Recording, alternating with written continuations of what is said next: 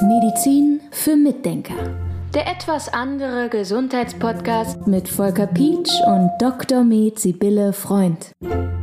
Wir kommen heute zu einem Dauerbrenner-Thema, aber gerade jetzt nach dieser Corona-Zeit kommt das besonders hoch. Viele Menschen haben Übergewicht, sind sportlich nicht mehr perfekt auf der Höhe. Lass uns einmal über Ernährung sprechen und vielleicht so ganz global, was man alles falsch machen kann und wenn ich jetzt zum Beispiel Übergewicht habe, wie ich das vielleicht mit einfachen Mitteln in den Griff kriegen kann. Boah, da war jetzt ganz schön viel drin. So, fang mal an.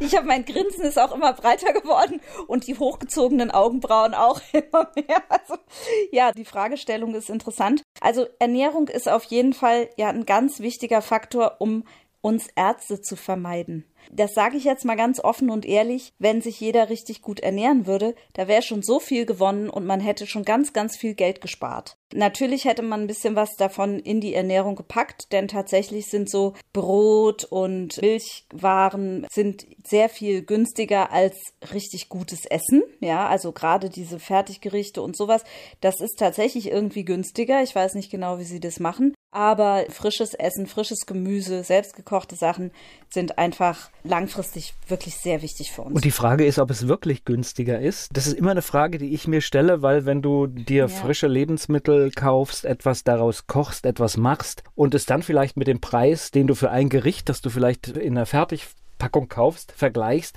ich glaube, es ist günstiger.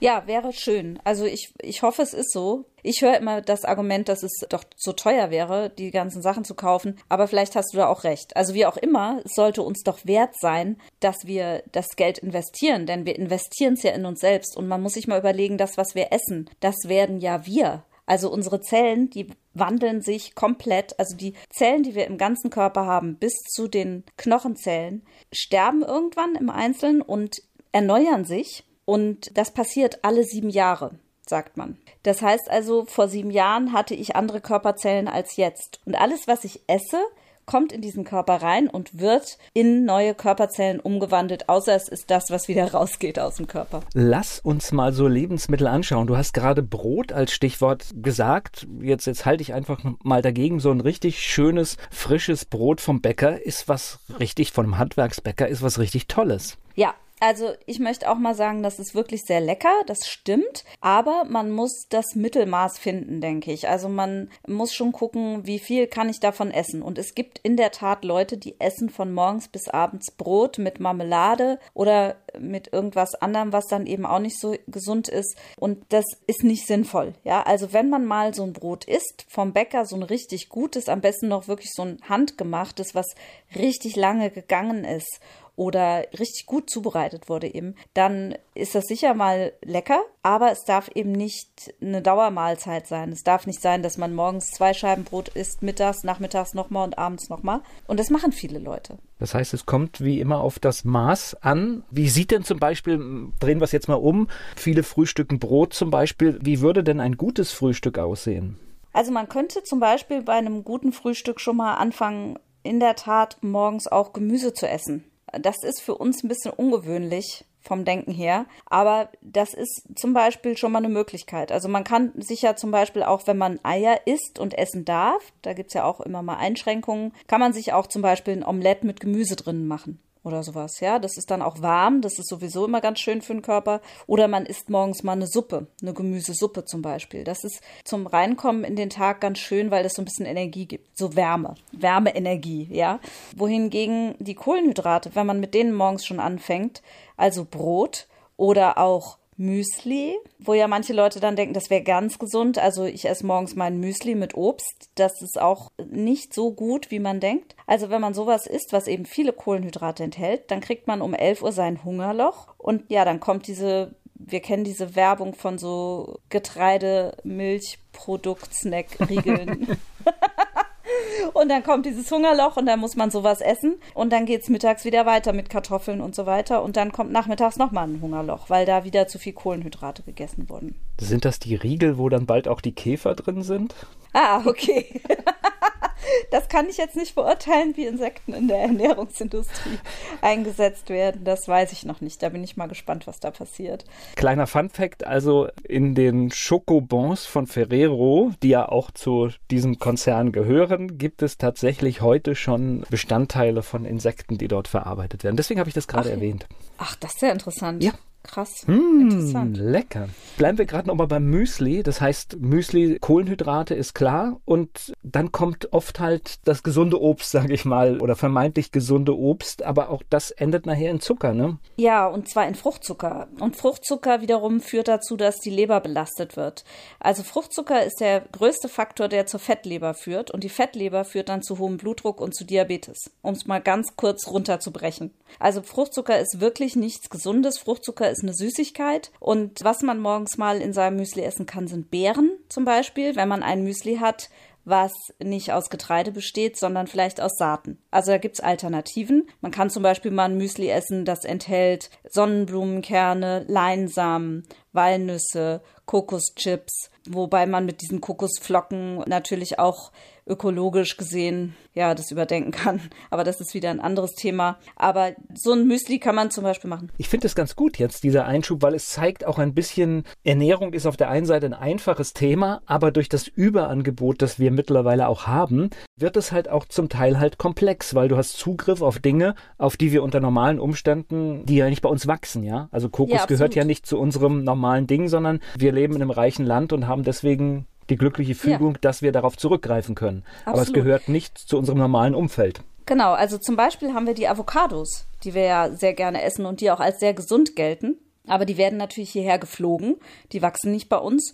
Und dazu kommt, dass sie noch im Ausland mit Pestiziden behandelt werden, mit ziemlich vielen Giftstoffen. Und auch das hat dann wieder einen Einfluss daran, muss man dann auch wieder denken. Ja, das Thema ist wirklich recht komplex, das muss man sagen. Aber wenn man sich mal damit beschäftigt und ein paar Grundsätze beachtet, also zum Beispiel, dass man ein bisschen weniger Kohlenhydrate isst, dass man auf gute Fette achtet und dass man auch gute Eiweiße zu sich nimmt und möglichst einzelne Nahrungsmittel, die man selbst in der Küche kombiniert, selbst kocht, dann kann man sehr viel für seine Gesundheit tun.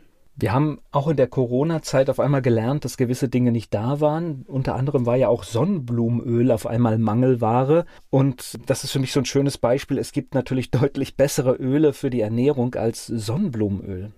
Absolut. Beim Sonnenblumenöl zum Beispiel haben wir das Problem, dass das Sonnenblumenöl zwar kalt gepresst wird, aber diese Kaltpressen unter der Pressung so heiß werden, dass sie wieder über 100 Grad erhitzen und dadurch wieder in dem Sonnenblumenöl Fettsäuren entstehen, die wir nicht haben wollen. Es gibt spezielle Sonnenblumen Ölpressen, die richtig aktiv gekühlt sind. Und da kommt dann gutes Sonnenblumenöl raus. Aber das ist nicht das, was wir hier üblicherweise kaufen können, sondern das sind richtig hochwertige Öle. Aber genau, es gibt natürlich andere Öle, die wären jetzt gesünder. Also Olivenöl zum Beispiel, wenn es denn gut hergestellt ist. Und da gibt's ja leider auch wieder große Probleme. Wir wissen, dass da relativ viel gepanscht werden kann. Also da wäre es natürlich toll, man kennt seinen eigenen Olivenölproduzenten. Und dann, ja, gibt's noch weitere gute Öle, die man verwenden kann da benutzt man ja auch in der Regel gar nicht so viele Mengen, dass es aus meiner Sicht auch etwas teurer sein darf. Ich denke das auch. Und man kann tatsächlich diese Öle auch in einer größeren Portion kaufen und einfrieren. Das geht häufig, also viele Öle, ich weiß nicht ob alle, aber viele Öle kann man einfrieren. Also zum Beispiel verwenden wir gerne auch Hanföl. Hanföl enthält viele tolle Fettsäuren, die sehr hilfreich sein können. Ähm, genauso wie Leinöl auch. Die sind sich sehr ähnlich, nur Hanföl enthält noch zusätzlich andere. Also diese Öle, die kann man in der Ölmühle kaufen und dann einfrieren. So, ich glaube bei der Ernährung, wir haben jetzt schon, schon so viele Punkte reingestochen, aber Ernährung hat halt das Problem, glaube ich, dass man selbst sowas wie eine Routine finden muss, um auch ungesunde Dinge, die man vielleicht sich über Jahre angewöhnt hat, wieder abzugewöhnen. Und ihr macht ja, glaube ich, in der Praxis auch immer sehr häufig Ernährungsberatungen. Gibt es denn da irgendwelche Tricks? Wie kann ich anfangen, meinen Tagesablauf zu ändern? Ja, das ist gut. Da müssen wir mal einen Podcast mit unserer Ernährungsberaterin machen. Die kennt diese Tricks in der Praxis. Also ich kann nur empfehlen, dass man die Ernährung so ein bisschen sich zum eigenen kleinen Hobby macht. Ja, dass man einfach mal sagt, ich fange mal an einer Stelle an. Ich fange erstmal an ein bisschen auf die Kohlenhydrate zu achten. Ich glaube, das ist mit das Wichtigste. Also zum Beispiel überlege ich mir, was könnte ich denn anstelle meiner Süßigkeiten essen, die ich so gerne nachmittags esse? Wie könnte ich das ersetzen? So. Und dann sucht man da einfach mal Rezepte und fängt da schon mal an. Über dieses Suchen von Rezepten findet man meistens auch noch irgendwelche Hinweise von irgendwelchen Leuten, wo man dann wieder auf andere Themen kommt. Ja, dann überlegt man, gibt es Süßstoffe, die ich verwenden kann oder möchte ich das lieber nicht? Gibt es vielleicht sogar, gerade heute habe ich von einem Patienten erfahren, der nimmt Glycin, das ist eine Aminosäure, und süßt sich damit seinen Tee. Gute Idee, ja. Also kann ich sowas zum Beispiel machen. Und man kommt dann von Hölzchen auf Stöckchen, wie man so sagt, und kommt dann immer tiefer in die Materie rein mit der Zeit. Also ich glaube, sowas wäre sinnvoll. Nicht sinnvoll ist zu sagen, ich schmeiße alles jetzt sofort über den Haufen, weil das führt nur zu größter Frustration. Das heißt, einfach mal irgendwo anfangen, ein paar Angewohnheiten ändern. Und ich habe auch gelernt, es gibt ja manchmal einen Grund, warum zum Beispiel dieser Heißhunger auf süß plötzlich da ist. Und äh, ja. es lohnt sich auch dem nachzugehen. Genau. Also das können zum Beispiel Aminosäurestörungen sein, also dass man zum Beispiel zu wenig Tryptophan hat, dann isst man gerne was Süßes. Das kann sein. Oder es kann eben sein, dass man von vornherein diesen Heißhunger kriegt, weil man zu viel Kohlenhydrate isst, weil das einfach danach in so eine, wie in so eine Kurve kommt. Also das Insulin geht hoch und wieder runter und hoch und runter, der Zucker geht hoch und runter und hoch und runter. Und dann fällt man immer wieder in diese Hungerlöcher, weil man vorher ganz viel Süßes gegessen hat. Und dann isst man wieder was Süßes, dann geht es einem wieder gut, dann kommt wieder das Hungerloch. Also da gibt es verschiedene Möglichkeiten, wie man diesen Hunger erklären kann. Ist Ernährung vielleicht auch ein so komplexes Thema, weil wir wirklich alle unterschiedlich sind? Das kann sicher auch eine Rolle spielen. Ich könnte mir auch vorstellen, dass es deshalb so komplex ist, weil wir einfach so viel darüber wissen. Und weil es so viele, furchtbar viele Möglichkeiten gibt. Also du kannst ja im Prinzip, du weißt es ja auch, wenn du dich mit veganem Essen beschäftigst, kannst du ja sagen, ich esse morgens mein Brot, das ist vegan, das esse ich mit einem Aufstrich, der es besteht vielleicht aus Mandelmus, darauf packe ich eine Marmelade das ist vegan, dann esse ich mittags meine Nudeln und nachmittags mache ich noch was mit Kohlenhydraten. Ja, das ist eine wundervolle Aufzählung, die du da gerade machst. Und da merkt man zum Beispiel, das ist ja auch ein Trend, viele ernähren sich vegan. Aber das bedeutet vegan, viele denken, es wäre gesund, aber das, was du gerade aufzählst, ist natürlich alles andere als gesund. Ja, also man muss sich da schon richtig reinknien, damit man das gut macht und dann sollte man auch immer mal seine Werte kontrollieren lassen tatsächlich, weil das ist ja nicht unsere Ernährung, mit der wir aufgewachsen sind und auch die Ernährung, mit der wir aufgewachsen sind, ist natürlich alles andere als wirklich durchweg gesund. Es ist heutzutage einfach sehr kompliziert. Wir wissen sehr viel und das ist auch verstörend. Wenn man über die Komplexität des Essens redet, habe ich nämlich noch ein Beispiel. Das ist zum Beispiel, wenn man sagt, man isst Vollkornbrot dann wird ja behauptet, da wären alle Mikronährstoffe, alle Mineralstoffe und so weiter drin.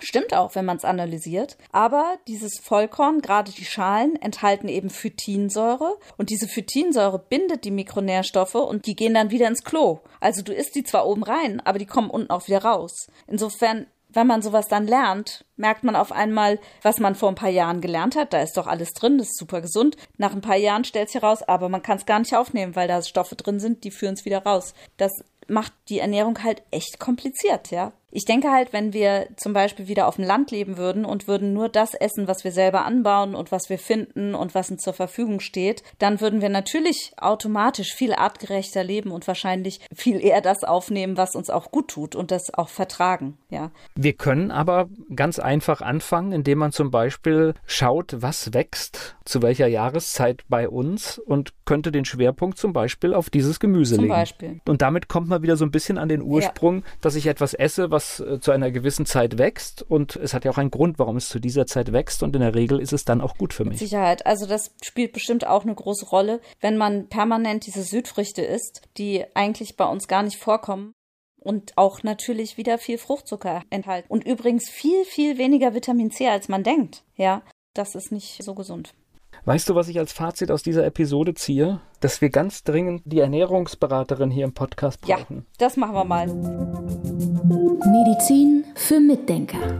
Der etwas andere Gesundheitspodcast mit Volker Pietsch und Dr. Med Sibylle Freund.